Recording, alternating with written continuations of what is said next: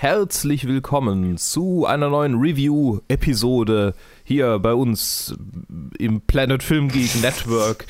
Bezeichnen wir das eigentlich noch so? Ich weiß es gar nicht. Schon, ja. oder? Ja, manchmal. Ähm, der Joe ist bei mir. Hello. Und das ist auch die Besetzung für diese Woche. Ja. In großen, also eigentlich für alle. Wir haben, wir haben manche Sachen zu zweit, also zu zweit, wir haben manche Sachen beide gesehen, manche Sachen jeweils einzeln, aber sind trotzdem im Hintergrund. Diese Woche bleibt es also sehr vorhersehbar, wer da ist. ähm, und wir fangen an mit einer Doku, die letzte Woche rausgekommen ist. Und zwar eine Doku namens Circus of Books, äh, Netflix. Äh, alles, über was wir heute reden, ist auf Netflix. Ja, schon wieder. Auch sehr predictable. Directed by und written by Rachel Mason mit äh, Co-Autorenschaft von Catherine Robson.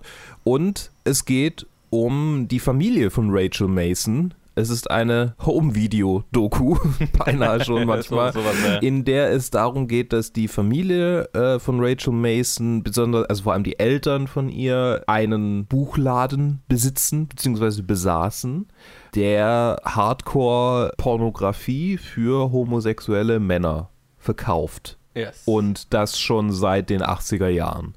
Oder 70, nee, 80er. Ich glaube, äh, späte 70er haben sie angefangen. Sowas, ja, ja, ja. Und, und dann ging es in die frühen 80er und ja, genau. Und, ähm, und da geht es um, was macht das mit der Familie? Da geht es darum, wie, geht die, wie gehen die Eltern mit Homosexualität um? obwohl sie quasi tagtäglich damit zu tun haben. Das ist ein großer, ein großer Fokuspunkt. Mhm. Es, geht, es wird lose angerissen, ähm, wie die Eltern, die äh, fast nur homosexuelle Männer beschäftigt haben, äh, damit quasi noch jemand irgendwie aus eigener Erfahrung erklären kann, weil die beide halt, also sind heterosexuell, die Eltern.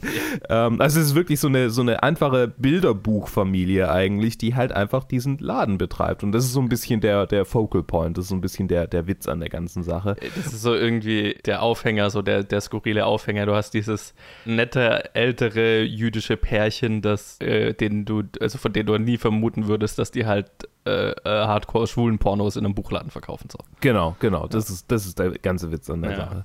Und ähm, ja, sie haben halt auch irgendwie ähm, über die Jahre, Jahrzehnte hinweg äh, schwule Männer beschäftigt und äh, die AIDS-Epidemie hat dann entsprechend auch sehr persönliche Auswirkungen, wobei ja. das ein bisschen knapp angerissen wird. Da hätte ich gern irgendwie. Das, das, das wäre ja, genau. Wir, wir können gleich noch drüber reden, wer, wem was wie gefallen hat. Aber ähm, auf jeden Fall ist es eine sehr, sehr, sehr persönliche Doku. Sogar Larry Flint, äh, der, äh, mhm. der mhm. Gründer und Publisher von Hustler, äh, kommt zu Wort, mit dem sie quasi gestartet haben. Äh, dessen, dessen Distributor sie anfangs wurden. Und ähm, ja, es geht nur um diesen Laden und darum, wie die Tochter so äh, halt ihre Eltern interviewt und filmt und die Eltern hin und wieder so Sachen sagen wie, ich weiß gar nicht, warum du das filmen willst, das ist doch kein Film wert. Get a real job. Ja. So, Joe, ja. wie, wie fandest du denn den Film? Äh, die, vorher die erst Doku? kurz, äh, der Nachbar hier hat gerade beschlossen, dass jetzt ein guter Zeitpunkt ist zum Rasen zu mähen. Ich weiß nicht, ob man das hört. Falls ja, äh, entschuldige ich mich dafür. Ich höre nichts. Das ist, das ist doch schon mal gut. Es, es fühlt sich an, als würde er in mein, hier im Zimmer mähen. Aber ich bin gespannt, wie es auf der Aufnahme ist. Da kommt er dann erstaunlich wenig immer an, oft. Ja. Ähm, ich mochte den Film. Ähm, es ist eine nette kleine Doku. Ich finde, äh, der, der Aufhänger hat sehr gut funktioniert so. Das ist ja auch, warum ich die Doku schauen wollte. So, okay, du hast dieses nette, fast schon äh, klischeehaft, konservativ konventionelle Pärchen. Äh, wie kommen die äh, zu einem äh, schwulen Pornoladen? Und das ist auch das, was mir an dem Film am meisten Spaß gemacht hat. Alles, was damit zu tun hat. Da gibt es ein paar sehr schöne Szenen. Also, wo, die, wo es halt auch darum geht, dass die beiden, für die ist es halt so ein Business, ne? Die haben jetzt nichts irgendwie mit der Szene so direkt zu tun, haben jetzt auch kein Interesse da, so viel damit zu tun zu haben, sondern das ist halt deren damit verdienen die halt Geld. Es hat mhm. halt, hat sich damals halt so ergeben und jetzt, jetzt ist das halt das, was sie machen. Aber das, genau, was die dann, was die eigene Sicht dann auf die äh, schwulen Szene ist und so weiter, das ist ja dann fast schon paradoxerweise sehr getrennt davon. Und was ich auch, es gibt ja auch so, so ein paar einfach sehr, sehr schöne Szenen, wo dann die, äh, die, die, die Mutter auf, ich, was ist denn das, eine, eine Erotikmesse war das oder so, wo sie halt ja. äh, dann Sextoys einkaufen geht und so mhm. und Gleitgel und was weiß ich und halt so auch dann vor der Kamera sagt, ja, sie nimmt das alles gar nicht wahr, was da alles ja. an, der, an der Wand ist, was da alles hängt. Das ist für sie, sie ist hier, um ein Produkt zu kaufen Aber was das alles ist und was man damit macht, darüber macht er sich keine Gedanken. Das ist so völlig dissoziativ, ne?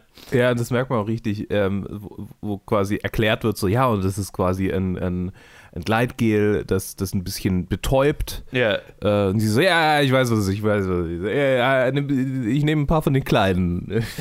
von den kleinen Fläschchen. Ich will gar nicht so genau wissen, was keine große. Wir verkaufen es gut, unsere Kunden wollen es. Ich will nicht wissen, was es ist. Gib mir, gib mir ein paar davon. Ja. Ja. ja, also äh, das fand ich sehr schön und dann ist natürlich, also wo glaube ich auch so dieser Home-Movie, dieses Home-Movie-Feeling herkommt, das du angesprochen hast, ist ja auch, dass die Regisseurin, also die Tochter von denen ist und dann halt auch ihre Geschwister interviewt und so. Zwei Brüder kommen, glaube ich, vor, ne? Mm, ja. Ja, und einer davon mm. ist ja auch, äh, stellt sich dann raus, schwul und dann genau. geht es halt auch darum, wie der, also das, das, äh, wo man meinen sollte, okay, wenn die Eltern einen, einen schwulen Pornoladen betreiben, dann wäre es jetzt für den irgendwie einfach, da damit umzugehen, aber ähm, das fand ich dann auch noch interessant, ne? was, ist, was ist dem seine Geschichte?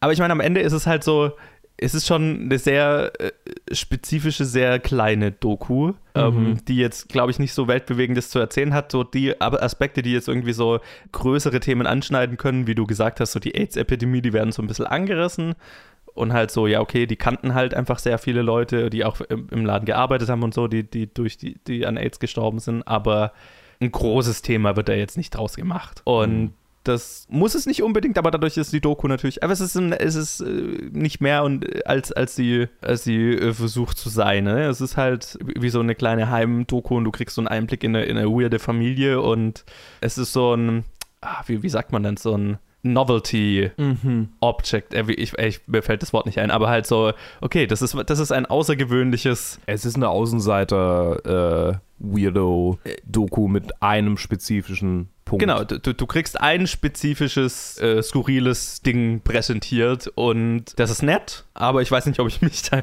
noch lang dran erinnern werde. So. Aber ich bin froh, dass ich es gesehen habe. Wie ging es denn dir damit? Ähm, ja, also, ich fand es erstmal sehr, sehr cool und es hat mir gefallen. Ähm, ich war übrigens überrascht, Alaska Thunderfuck zu sehen, ähm, mhm. weil ich habe nicht viel RuPaul's Drag, Drag, Race geguckt, aber so die erste Season und ich glaube ein Stück von der zweiten. Also ich, auf jeden Fall habe ich ihn wiedererkannt. Okay. ihn, ihn. Es ist ja ein Mann, der dragt. Ja, und, und dass er quasi bei denen einfach angestellt war. Das war so, das war auch das, tatsächlich diese, dieser verdammte Netflix-Algorithmus, ne? weil ich RuPaul's Drag Race geguckt habe, äh, hat mir Netflix das Bild einfach als, als quasi, also es ist ja bekannt, dass Netflix einem je nach persönlicher Viewing-Geschichte äh, äh, bestimmte Bilder als, als Werbe-Icons zeigt und in dem Fall war es halt er. Und ich habe ihn die wiedererkannt und dachte, oh, was macht der da?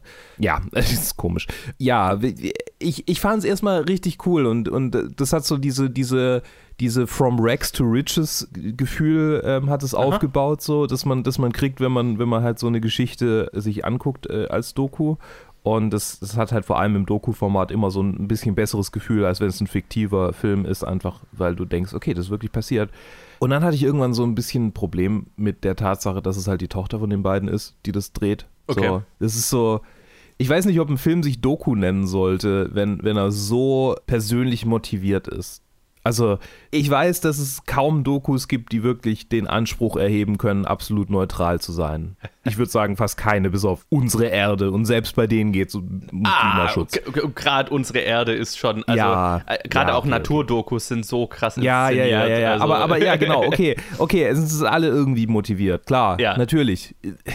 Ja, äh, ja. ich meine, ja, aber trotzdem, trotzdem ist es ein bisschen zu nah dran einfach, wo ich, wo ich meine, es, es war anfangs was interessant, weil es ist sehr unüblich, dass diejenige, die das Interview führt in der Doku plötzlich auch ein Mikro hat und, zu, ja. und man sie hört. Das ist eigentlich nur bei großen Persönlichkeiten so, wenn, wenn irgendwie, keine Ahnung, wenn Werner Herzog eine Doku macht, dann erwarte ich das, ja. Und ähm, selbst da ist er ja oft dann einfach nur, der Erzählung kommt die gar Stimme nicht so im Hintergrund, ja. genau, ja. Also das war, das war erstmal so ein, was ist hier los?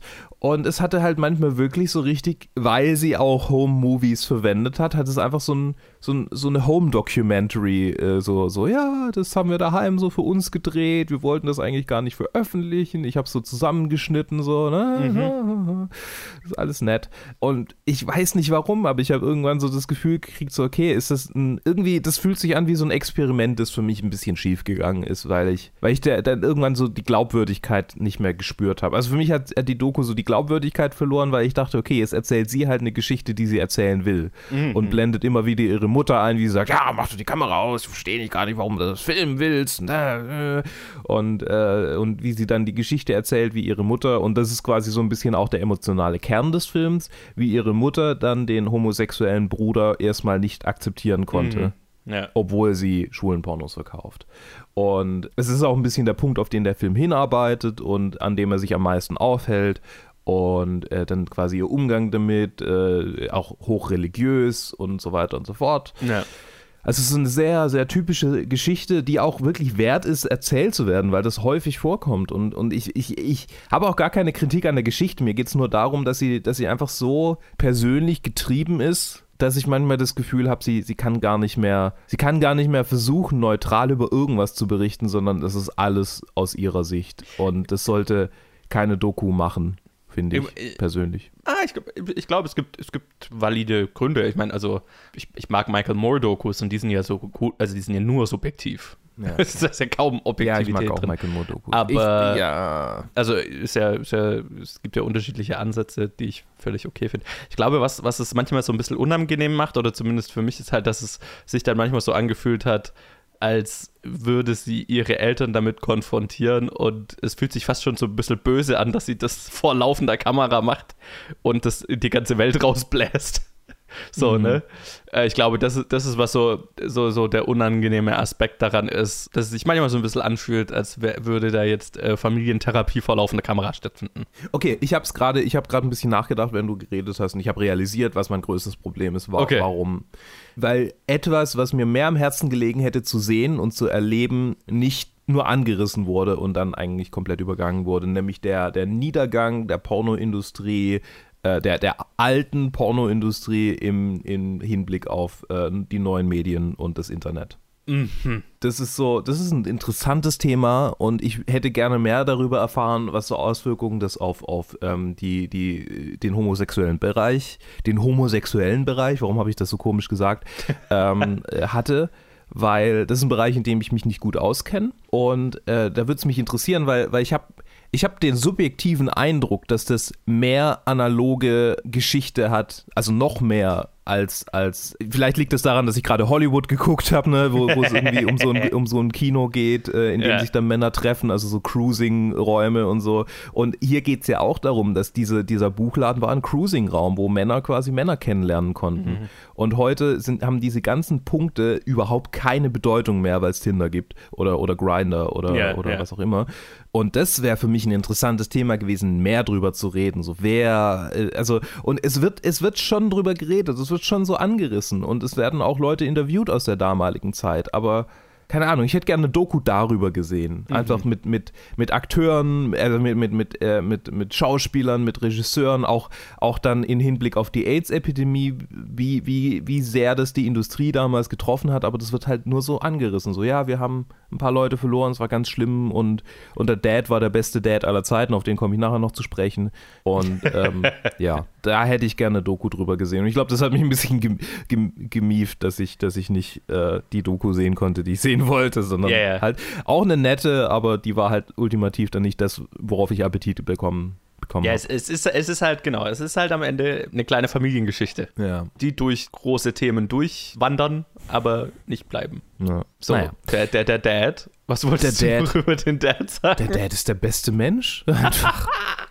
Mein Gott. es gab keine Szene, in der ich dachte, oh, in der ich nicht dachte, oh, der Typ ist einfach toll und nice und großartig. Und es ist einfach so, ja, ja, kein Problem. Und dann bin ich da hingefahren und habe seine Hand gehalten, weil seine Mutter nicht kommen wollte. Und ich habe Tränen in den Augen und mhm. ja, Mann, mhm. lebt den Traum eines guten Menschen. Ja. Super. Er hat ja auch irgendwo gesagt, äh, ihr, ihr, ihr, Vater äh, hat immer, kann gar nicht anders als ein Lächeln auf den Lippen zu haben. Und wenn man ja. ihn irgendwo gesucht hat, hat man gefragt, okay, wo ist der Typ mit Glatze und einem Lächeln? Ja. Herrlich. Äh, und das, ja, und das ist wirklich was für mich so den Charme dieser Doku dann ausgemacht hat, ähm, ist eben dieses, also er, aber halt einfach dieses, dieses dieses Paar auch, ne, die beiden mhm. zusammen. Mhm. Ja, die, die, dieser Kontrast, dieses Paar und was man halt so klischeehaft klassisch nicht erwarten würde, was sie halt beruflich machen. Und das ist nett, und deswegen, ich kann die Doku empfehlen, aber man sollte jetzt, glaube ich, nicht ein, ein, ein, zu großes Ding draus erwarten. Am Ende ist es halt so eine, so eine interessante mhm. kleine Familienstory. Ja, ganz genau. Gut. Wunderbar. Schön. Dann machen wir jetzt weiter mit, äh, wie hieß der koreanische Film? Time to Hunt. Time to Hunt. Ja. Äh, nach dem. Trenner.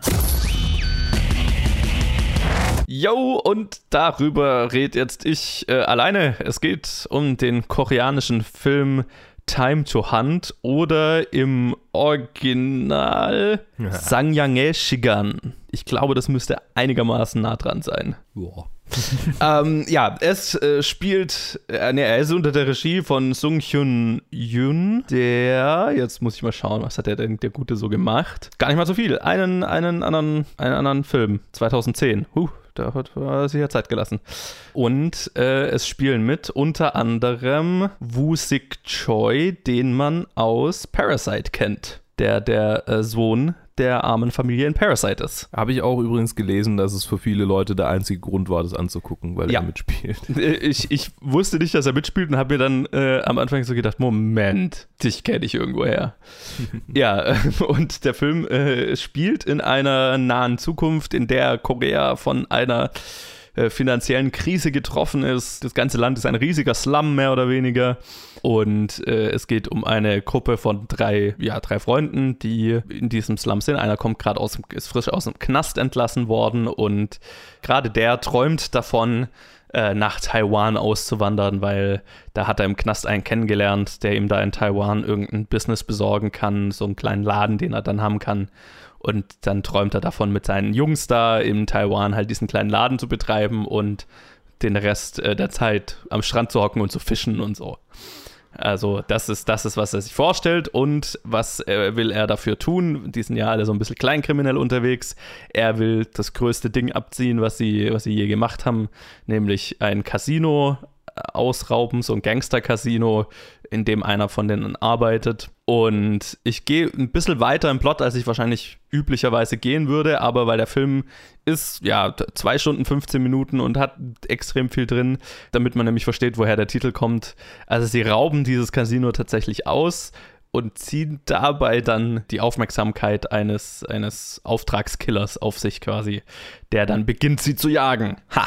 Da sind wir beim Titel. Und dann ist wirklich die, die zweite Hälfte des Films. Also du hast fast schon einen gesamten Film geschaut und dann kommt dieser Typ plötzlich und dann ist ein ganz anderer Film. Und dann geht es darum, dass, dass die gejagt werden und äh, dann natürlich die Gangster sind theoretisch noch hinter ihnen her. Und äh, ja, äh, es ist ein sehr langer Film. Es ist ein Film, der, finde ich, seine Länge nicht besonders rechtfertigt, aber weil viel zu viel drin ist. Oh. Es ist, also er lässt sich, er lässt sich extrem viel Zeit am Anfang mit. Also ich habe mich nämlich die ganze Zeit gefragt, durch die erste, gesamte erste Stunde, bis die eben dieses Casino ausreiben, worum, also warum heißt dieser Film Time to Hunt? Die Jagd nach Geld oder wie habe ich das zu verstehen? Und dann rauben sie halt dieses Casino aus und dann denkst du, okay, also entweder das ist ein Heist-Film und der ist jetzt vorbei, oder ja, jetzt kommt ein anderer Film. Und der zweite Film ist dann halt, dass sie gejagt werden von einem Terminator im Prinzip und äh, versuchen müssen zu überleben oder halt nach Taiwan zu fliehen. Und das ist ein sehr anderer Film. Und das ist weird. Und ich verstehe nicht ganz warum. warum das so ist. Dass es wirklich zwei, zwei Filme in einem sind, die sehr schön gemacht sind. Also, das muss man sagen. Der Film ist geil gedreht, so Produ Production Design mäßig und so äh, sehr eindrucksvoll so eine, so eine heruntergekommene Welt geschaffen. Aber er zieht sich halt einfach viel zu sehr. Also A, fand ich jetzt die Charaktere nicht, nicht besonders spannend genug, was ich so ein bisschen schade fand. Ein, einen witzigen äh, äh, Satz, den ich in einem Letterbox Review mehrmals, glaube ich, mehreren Letterbox Reviews gelesen habe, war so, ah ja, so will der Sohn aus äh, Parasite also das Geld verdienen, um dieses Haus zu kaufen, in dem sein Vater hockt. Ich musste lachen. Nice. Das, das, war das, das war das Spannendste, was ich äh, zu diesem Film gesehen habe. Äh, ansonsten, ähm, ich, ich kann so ein bisschen nicht nachvollziehen, warum der Film so erzählt ist, wie er erzählt ist. Weil wirklich, es ist fast, du schaust einen, fast einen gesamten Film und denkst, okay, das will ein Heist-Film sein. Ne? Also wir machen wirklich den gesamten Heist-Film im Prinzip durch von, okay, einer, einer schlägt vor, das zu machen, alle sagen, nee, nee, das schaffen wir nie, oh mein Gott, das ist größer als alles, was wir jemals gemacht haben, aber ich habe einen Plan. Und dann bereiten wir den ganzen Plan vor, inklusive passive Montage, während einer erklärt, was sie machen und dann sieht man, wie sie es machen, bis zur erfolgreichen Ausführung, ja. Ähm, mhm. Also wir machen im Prinzip den gesamten Heistfilm durch und dann fängt halt ein komplett neuer Film an und der hat einen anderen Ton, der hat, führt einen neuen Charakter ein mit diesem, mit diesem Typ, der, der, der, der sie jagt, nachdem ich eigentlich schon abgeschlossen habe mit der Geschichte und mir gedacht habe, oh, das, das geht weiter. Wie, wie lange geht der denn noch? Noch über eine Stunde. Okay, der zweite Teil war dann für mich leider nicht so spannend, weil ich jetzt die Jagd, äh, also die, dieses Gejagtwerden von diesem Typen nicht so interessant fand, weil ich die Charaktere jetzt nicht so ins Herz geschlossen habe, dass ich jetzt mega Angst um sie gehabt hätte. Der Typ, der sie jagt, wirkte jetzt nie so badass bedrohlich, dass ich jetzt gedacht hätte, oh, das ist jetzt, äh, jetzt sind sie völlig im Arsch. Ja, und dann hat er mich halt verloren. Und dann habe ich mir halt so die letzte Dreiviertelstunde passiv noch mit angeschaut, weil ich nicht, ich rechne den Film nicht vorher ab. Aber ähm, ja, und das, und das Ende ist dann, also das Ende habe ich gehasst.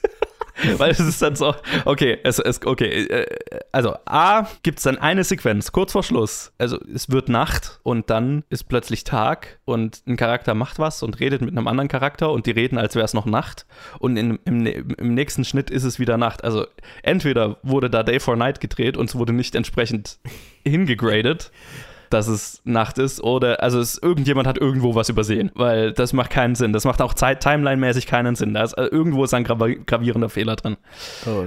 Das hat mich schon mal sehr irritiert. Und dann ist halt das, äh, weil ich halt in diese Geschichte mit dem Killer, der sie verfolgt, nicht invested genug war und auch ich verstehe nicht, wo dieser Killer herkommt, wer er ist, was seine Motivation ist, keine Ahnung, whatever.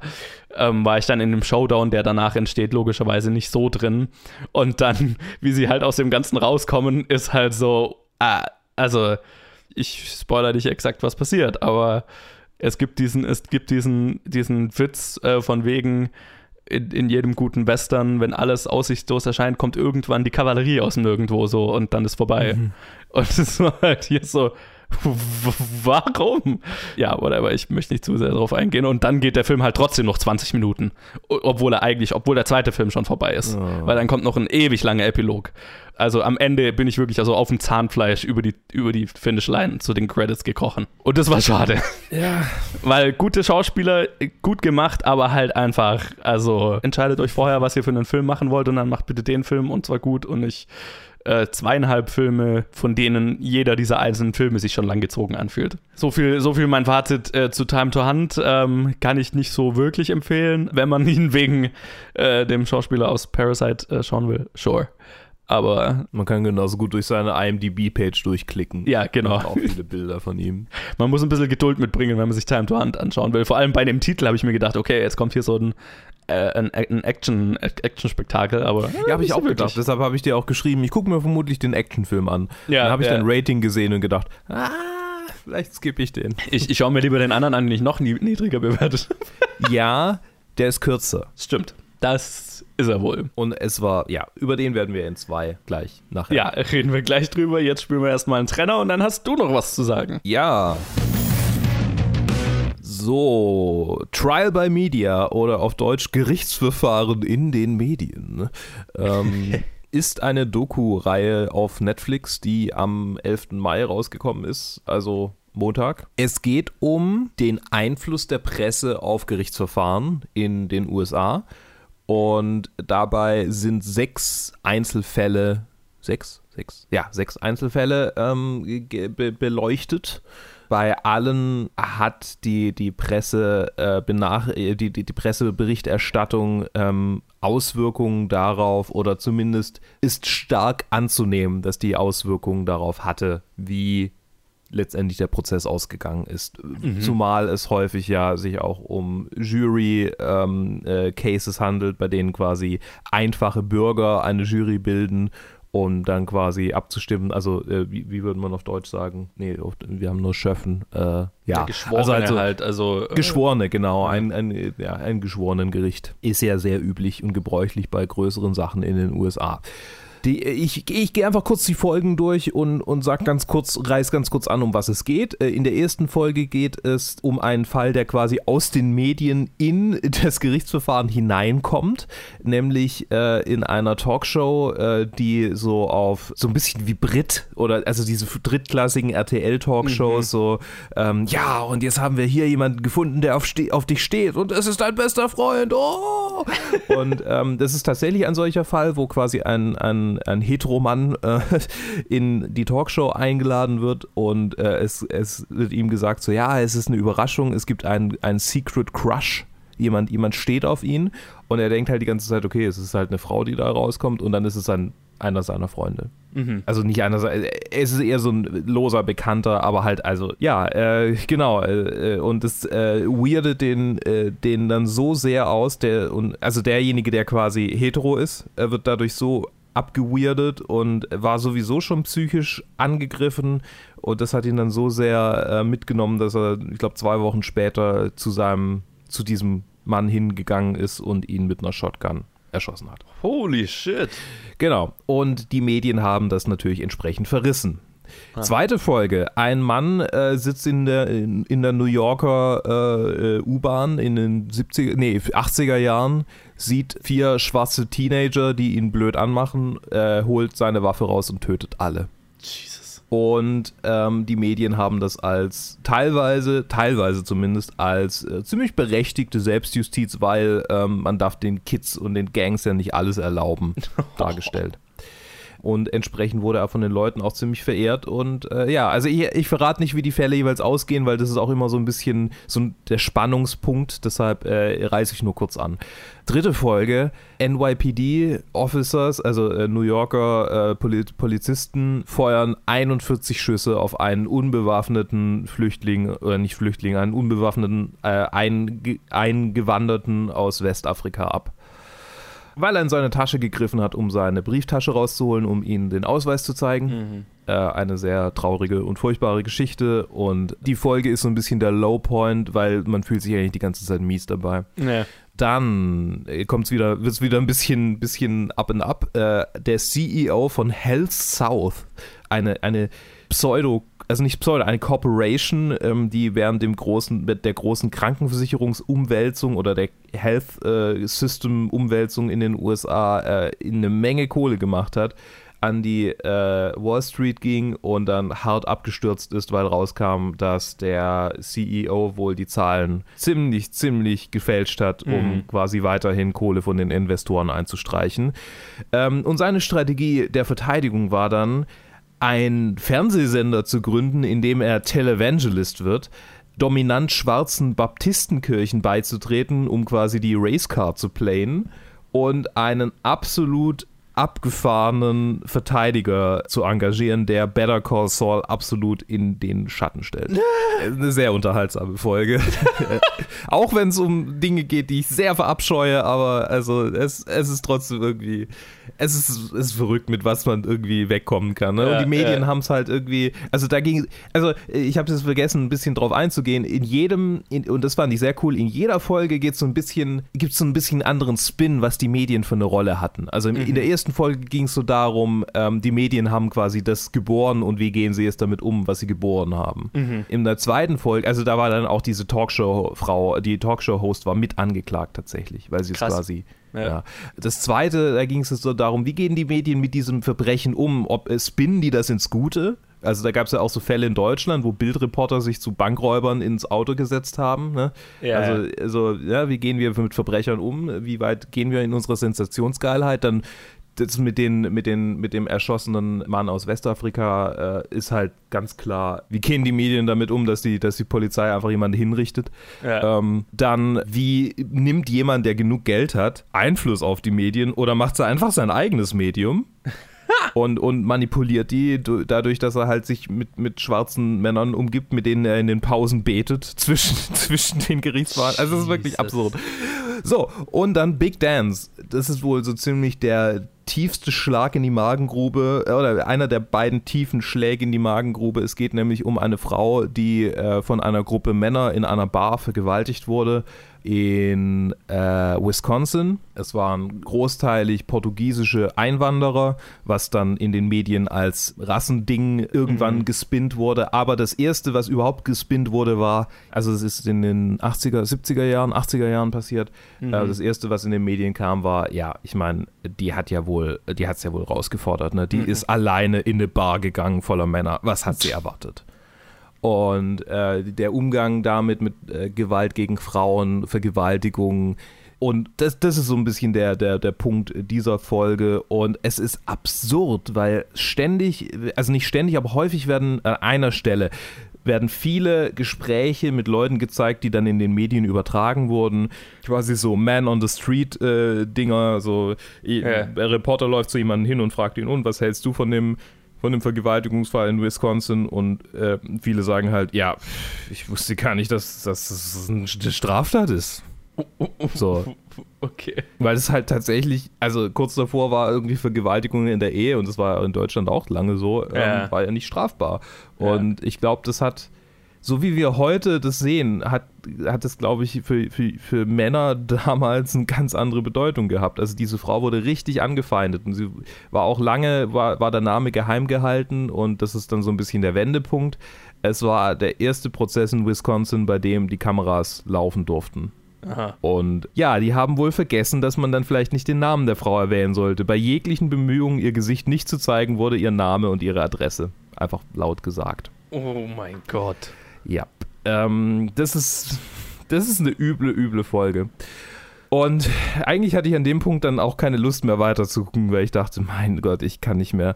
Ja. Und dann habe ich mir noch die letzte Folge angeguckt, da geht es um Rod, Rod Black, Black, Blagojevich, Blagojevich, der Governor von Illinois, der während der Obama-Administration oder kurz nachdem Obama zum Präsidenten gewählt wurde, dessen Senatssitz verschachern wollte. Aha. Und sich halt als ein ziemlich großmäuliger, also das ist so, die Medien haben den Typ groß gemacht, weil er so das kleine Wunderkind war, der mit relativ jungen Jahren es zum Gouverneur in Illinois geschafft hat und der Mann kann alles schaffen und der will Healthcare und er will alles Mögliche und das ist ja eigentlich ein eher so konservativer Staat und er schafft es da irgendwie Sachen durchzusetzen, die, die sehr demokratisch sind. Er ist auch ein Demokrat, ne? Mhm. Und ja, letztendlich äh, gibt es dann irgendwann einen Downfall dadurch, dass er halt ein großes Maul hat und ja, persönlich davon profitieren will dass mhm. Obama zum Präsidenten wurde. Und als er dann komplett geschasst war, äh, rausgeworfen wurde, hat er versucht, sich in den Augen der Medien zu redeemen, indem er bei Celebrity Apprentice mitmacht. Oh. Und äh, das ist der einzige Spoiler. Rat mal, wer ihn jetzt letztendlich begnadigt hat. Oh. Ja. es ist, es ist glaube ich, die witzigste Episode und die mit den meisten Wendepunkten. Und ja. das ist auch der Punkt, an dem, an dem mir klar wurde, also mir war davor schon klar, aber das ist der Punkt, an dem mir noch klarer wurde. Zwar hat diese Doku schon so ein bisschen eine Agenda in, in, in also jetzt schon eher demokratische Agenda, weil ich meine, es ist natürlich eine Netflix-Doku, was will man ja. erwarten? Die werden nichts republikanisch Gespinntes rausbringen. Aber. Nee die bleibt schon sehr neutral irgendwie, soweit es irgendwie geht. Und das, das fand ich eigentlich am besten, weil äh, es gab keine Folge, die so war wie die vorher. Es ja. ging, es, äh, die, jede Folge hat ein bisschen anderes Bild auf die Medien. Und die Medien werden nicht nur als schlecht dargestellt, sondern cool. es wird durchaus auch erzählt, dass, sie notwendig sind, dass es, dass es gut ist, dass das Bericht erstattet wird, dass Dinge aufgedeckt werden.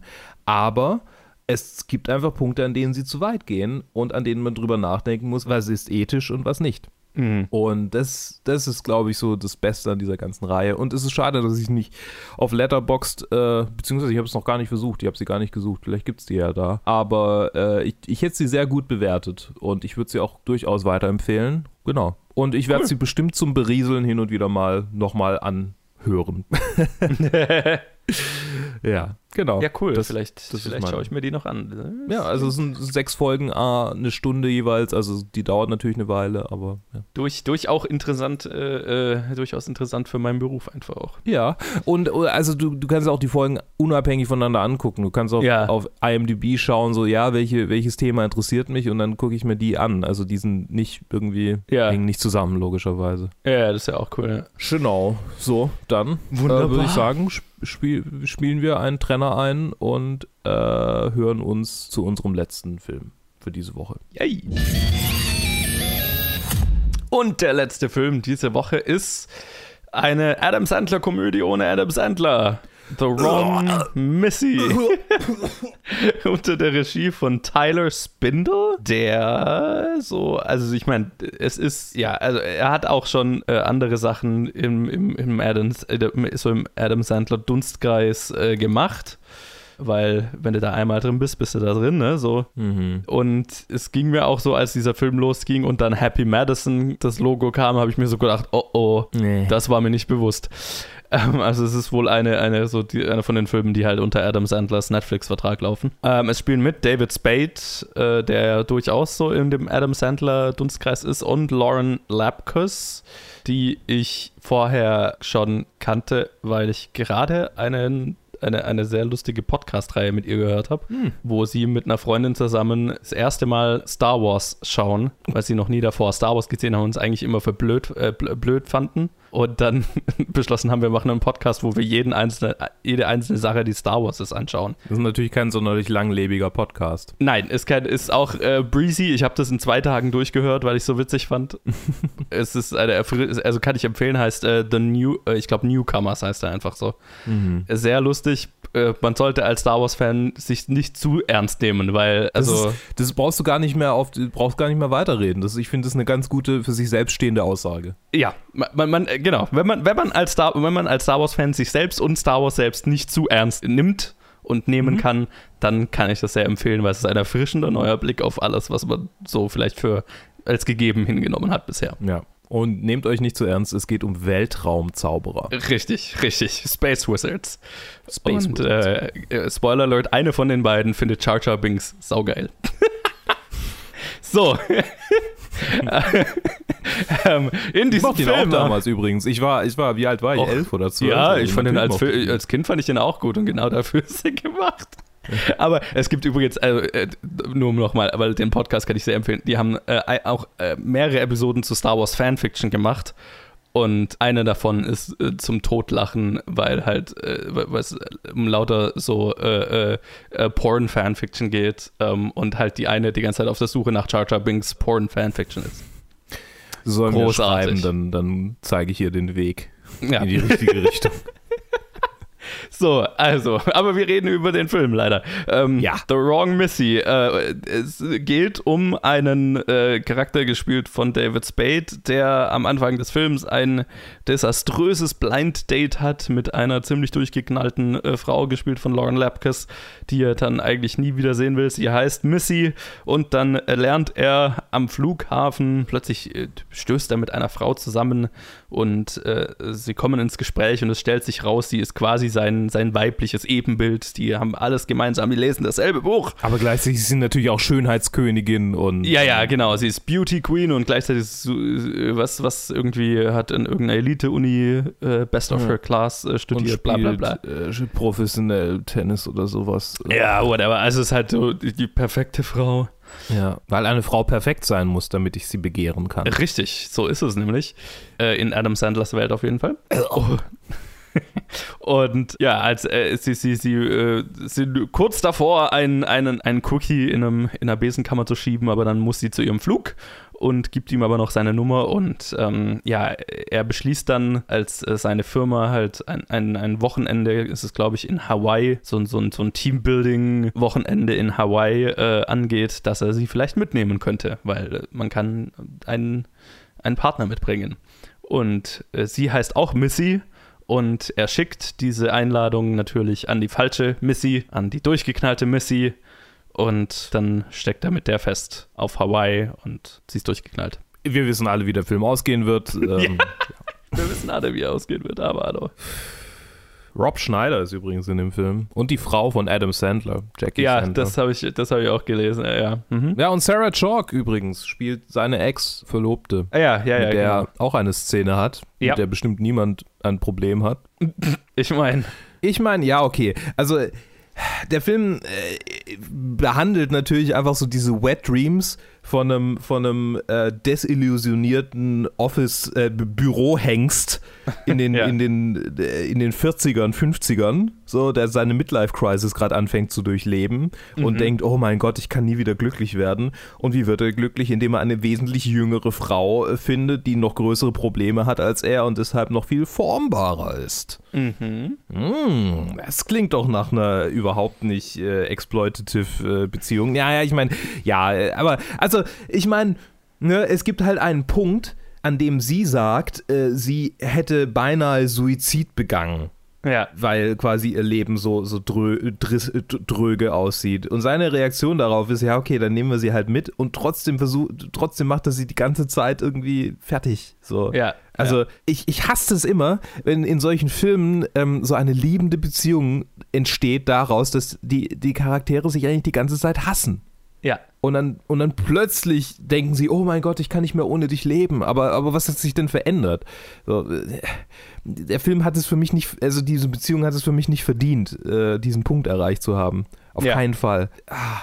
Und bei, bei ihrer Darstellung, ich meine, ihre Darstellung ist wahrscheinlich das größte Problem des, ganzes, des ganzen Films. Nicht, nicht Mhm. die Schauspielerin, sondern einfach diese Figur, Ja, der die halt, ja. the worst ever sein soll. Also ich meine, sie, äh, ich habe vorhin gesagt, ein Adam Sandler-Film ohne Adam Sandler. Sie ist der Adam Sandler-Charakter. Ja, ja, ja, ja, ja, das ist richtig. Ja, ich habe erst gedacht, dass, dass ähm, David Spade äh, äh, Adam Sandler sein soll, weil er, weil er manchmal so, so ein bisschen Mannerisms auch zeigt. So, ich dachte, soll er jetzt Adam Sandler sein? Nee, vielleicht, keine Ahnung. Und dann kam sie und ja, okay. Ja, ich hatte, ich hatte halt gerade Billy Madison gesehen für eine Challenge, die irgendwann rauskommt, aber und das war halt, also ne, ist halt im Prinzip Okay, ein den habe ich ähnlicher nie Charakter. gesehen.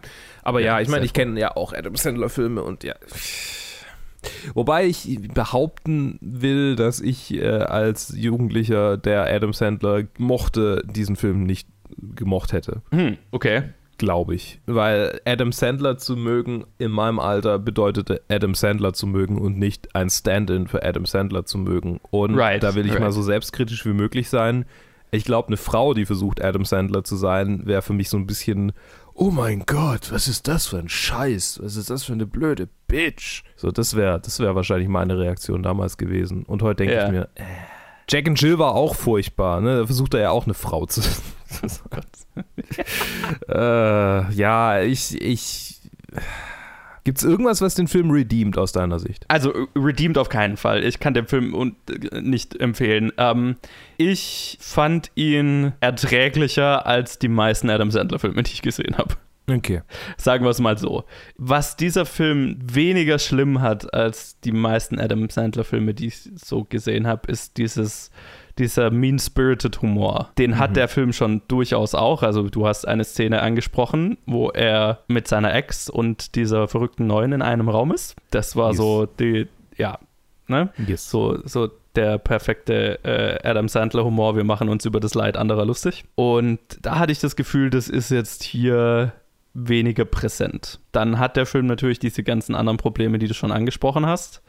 Ich mochte dann Lauren Lapkus, wenn als ihr Charakter weniger durchgedreht war. So, da mochte ich sie als Schauspielerin. Ich bin kein Fan von David Spade. Ich fand ihn auch nicht besonders gut in dem Film. Ich finde diese Art von Charakter furchtbar. Mhm. Da habe ich wenig rausziehen können. Der Film hatte aber jetzt im Gegensatz zu ja, vielen Adam Sandler-Filmen, also gerade ich habe Billy Madison schwebt mir halt so im Kopf vor, was so ungefähr die furchtbarste Version davon war, fand ich. Im Gegensatz zu Billy Madison, wo ich mich durchgequält habe, hatte ich hier durchaus, ich sag mal, vielleicht vier Momente, wo ich tatsächlich laut gelacht habe.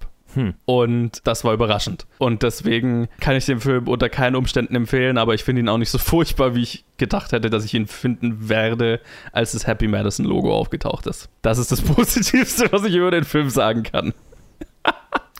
Ja. Ansonsten ist er halt genauso aggressiv, laut und nervig wie alle Filme aus diesem Haus. Und genauso größtenteils eben unlustig. Und genauso wie, wie die ganzen Adam Sandler-Filme, ein, ein, halt ein Film, wo in dem Fall halt Adam Sandlers Frau und seine Kumpels an eine exotische Location fahren, Urlaub machen und nebenher einen Film drehen. Also weil sie sind ja in Hawaii. Ja, letztes Mal war auch seine Frau dabei. Sie war Great Looking Flight Attendant. Right. Ja. Right. Ja, er ist nicht gut. Ist anstrengend. Und, es, ist, es gab auch so, so ein paar Momente, wo, wo also, weil ich, ich denke mir immer so, okay, kommen diese Filme mir wahnsinnig faul gemacht vor oder sind sie wahnsinnig faul gemacht?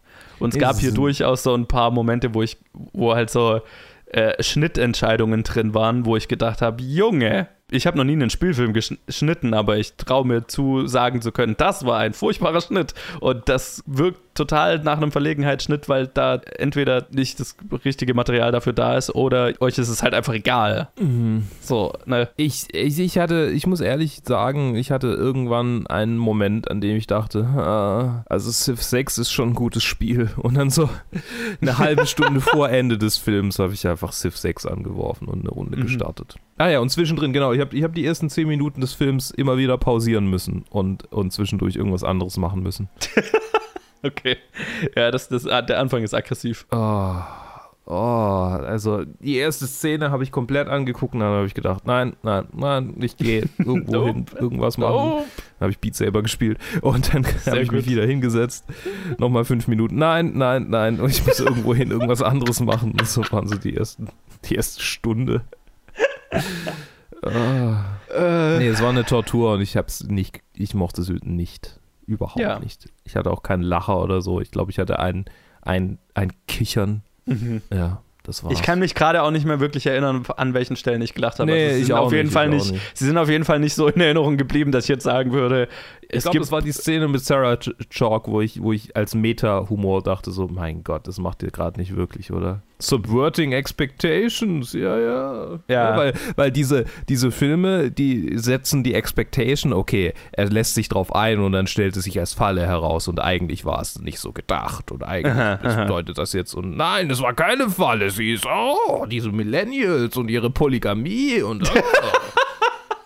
Weil ich glaube, das habe ich auch die ganze Zeit irgendwie gedacht, so dass es auf so, oh ja, das ist so ein Boomer-Film, these Millennials be crazy. Oh, ja, uh, uh, ist es auf einem gewissen Level auch. Ja.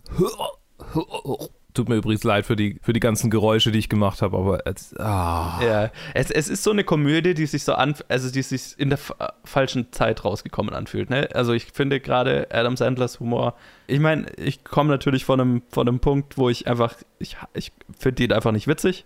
Jetzt mal mhm. ganz abgesehen davon, aber das fühlt sich nach einem Film an, der vor zehn Jahren hätte rauskommen müssen, so oder 15 Jahren. Yeah. So vom, auch von der Story her. Das fühlt sich alles so ja, sehr mit 2000s. Genau, ja. Anfang Mitte 2000er waren so irgendwie die, die Hochzeit dieser Art Filme und ja auch so Serien, die in diese Richtung gehen. Ne, also es fühlt sich ja fast schon so vom, vom, von, von der ganzen Machart und so weiter so ein bisschen billig Fernsehfilm, Serienartig an, ne? Mhm. Äh, Sitcom-artig. Und das ist so irgendwie die Tradition, aus, dem, aus der dieser Film kommt und die, ich finde, also ich, ich sehe keinen Platz für die heutzutage. Also es gibt halt einfach keinen Grund, diese Art von Film mehr zu machen. Mhm. Und das war so, glaube ich, mein, mein, mein größter Takeaway von diesem Film. Ja, ich kann ihn nicht empfehlen. Ich mochte ihn nicht. Nee. Das, das ist, das mehr kann ich nicht mehr dazu sagen. Mehr kann ich nicht dazu sagen, tatsächlich. Hört euch lieber den äh, Podcast an. Newcomers mit äh, Lauren Lapkus, in dem sie definitiv sehr viel witziger ist, als, in, als sie in diesem Film sein darf. Oder guckt euch die Nailed It-Folge an, in der Lauren Lapkus dabei ist. Jo, Nailed It ist auch der, die, die, die, die Nailed It hostet, ist äh, ihre Podcast-Partnerin in Newcomers. Ach Mensch, okay, verstehe. Okay, hast du Nailed It gesehen oder woher, wie kommst du da erst drauf? Ich habe die ersten zwei Seasons von Nailed It und die Holiday Season mit einer Freundin gebinged, als sie, äh, als es ihr nicht so gut ging und wir einen Tag verbracht haben. Ach was. Okay. Ja, ja ich meine, äh, das war vor Corona.